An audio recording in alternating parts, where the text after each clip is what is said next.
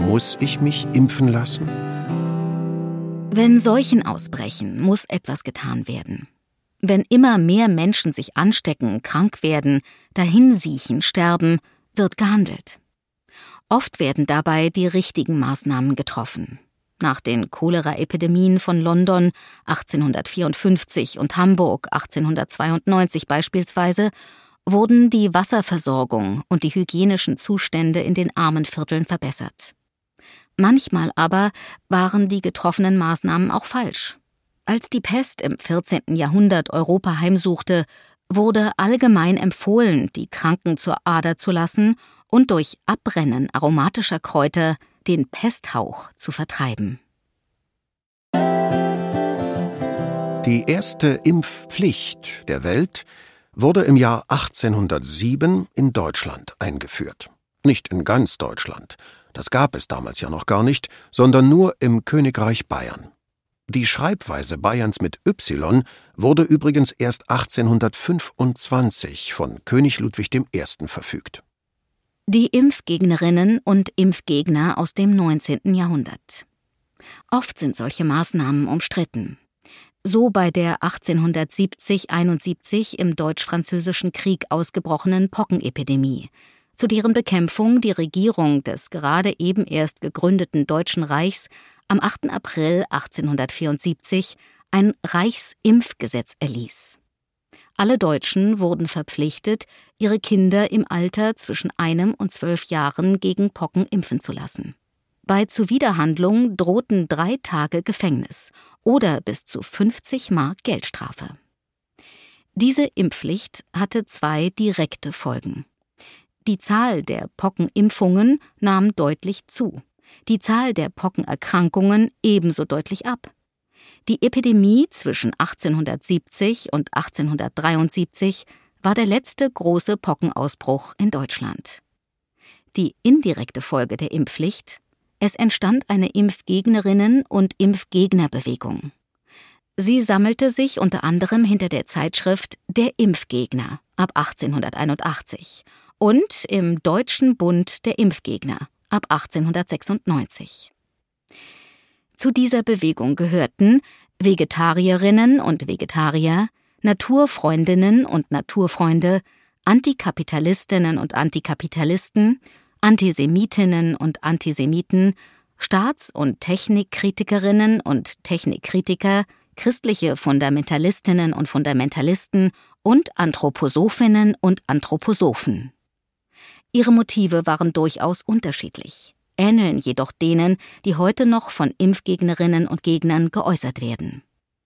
Ob Impfung oder keine solle nicht der Staat entscheiden, sondern jede oder jeder für sich. Die Impfung könne vielleicht die eine Krankheit verhindern, aber dafür zu anderen Krankheiten führen. Es könnten schädliche Langzeitwirkungen auftreten, von denen man jetzt noch nichts wisse. Bei der Impfung gelange tierisches Material, damals aus Kuhpocken, in den menschlichen Körper. Die Impfung greife in den natürlichen Lauf der Dinge ein. Gesunde Menschen seien stark genug, um sich selbst gegen Krankheiten zur Wehr setzen zu können, die Behandlung mit Kälte, Wärme, gesunder Ernährung und frischer Luft reiche dafür aus. Das Impfunglück von Lübeck. Das weltweit größte Impfunglück des 20. Jahrhunderts geschah 1930 in Deutschland. 256 Neugeborene waren in Lübeck mit einem verunreinigten Impfstoff gegen Tuberkulose geimpft worden. Anstatt immun zu werden, wurden viele dieser Babys krank. Insgesamt 77 von ihnen starben an Tuberkulose. Der Leiter des Lübecker Gesundheitsamtes und der Direktor des Krankenhauses wurden 1932 schuldig gesprochen, den Impfstoff nicht ausreichend geprüft zu haben und wurden wegen fahrlässiger Tötung zu Gefängnisstrafen verurteilt. Zwischen Zwang und Freiwilligkeit. Der Grundkonflikt, der vor mehr als einem Jahrhundert in der Auseinandersetzung um die Impfpflicht sichtbar wurde, ist bis heute aktuell. Liegt die Entscheidung über meinen Körper bei mir allein? Und entscheiden allein die Eltern für ihre minderjährigen Kinder? Oder gibt es Fälle, in denen der Staat mitreden oder gar gegen den Willen der Betroffenen entscheiden kann? Die Antwort darauf ist nicht immer und überall gleich. Sie sah vor 100 Jahren anders aus als heute. Sie kann in muslimisch geprägten Regionen anders ausfallen als in christlichen. Für Kleinkinder anders als für Teenager, für Pocken anders als für Grippe. Schon im Vergleich mit unseren Nachbarstaaten gibt es Unterschiede. In Italien, Frankreich oder Polen sind einige Impfungen verpflichtend. Österreich oder die Niederlande setzen vorwiegend auf Freiwilligkeit. Es gibt Empfehlungen, welche Impfungen in welchem Alter gemacht werden sollten. Die Entscheidung aber liegt beim Impfling selbst bzw. bei dessen Eltern. In Deutschland gibt es heute für keine Krankheit eine Impfpflicht, auch nicht für Covid-19. Oder besser, für fast keine. Seit 2020 ist der Nachweis einer Masernimpfung Voraussetzung für Kinder und Personal in Gemeinschaftseinrichtungen, also beispielsweise Schulen oder Kitas. Eine Klage gegen diese Pflicht wurde vom Bundesverfassungsgericht zurückgewiesen. Ein ausreichender Impfschutz gegen Masern habe Vorrang vor dem etwaigen Ausschluss der ungeimpften Kinder von der Kinderbetreuung. Wenn die eigene Entscheidung also negative Auswirkungen auf andere haben könnte, kann der Staat die Entscheidungsfreiheit begrenzen. Das gilt in allen Politikbereichen. In keinem Staat der Welt kann man sich beispielsweise frei entscheiden, ob man mit dem Auto auf der rechten oder der linken Straßenseite fährt. Der Staat hat für alle verbindlich Rechts- oder Linksverkehr festgelegt. Der Zwang zu guten Argumenten. In der ehemaligen DDR wurden weit mehr Lebensbereiche vom Staat geregelt als in der BRD.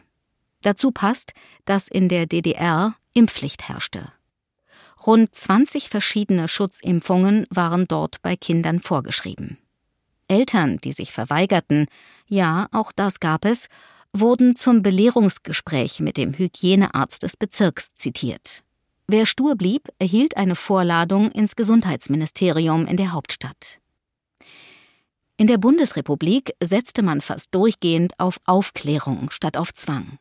Nur die Pockenimpfung war verpflichtend bis 1976. Alle anderen Impfungen waren freiwillig.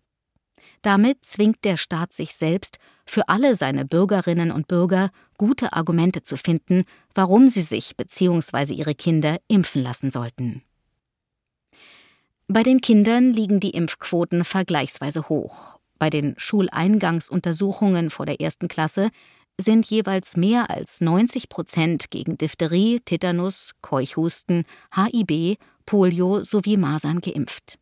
Nur bei Hepatitis B liegt die Impfquote leicht unter 90 Prozent. Deutlich niedriger liegt die Quote bei den Erwachsenen.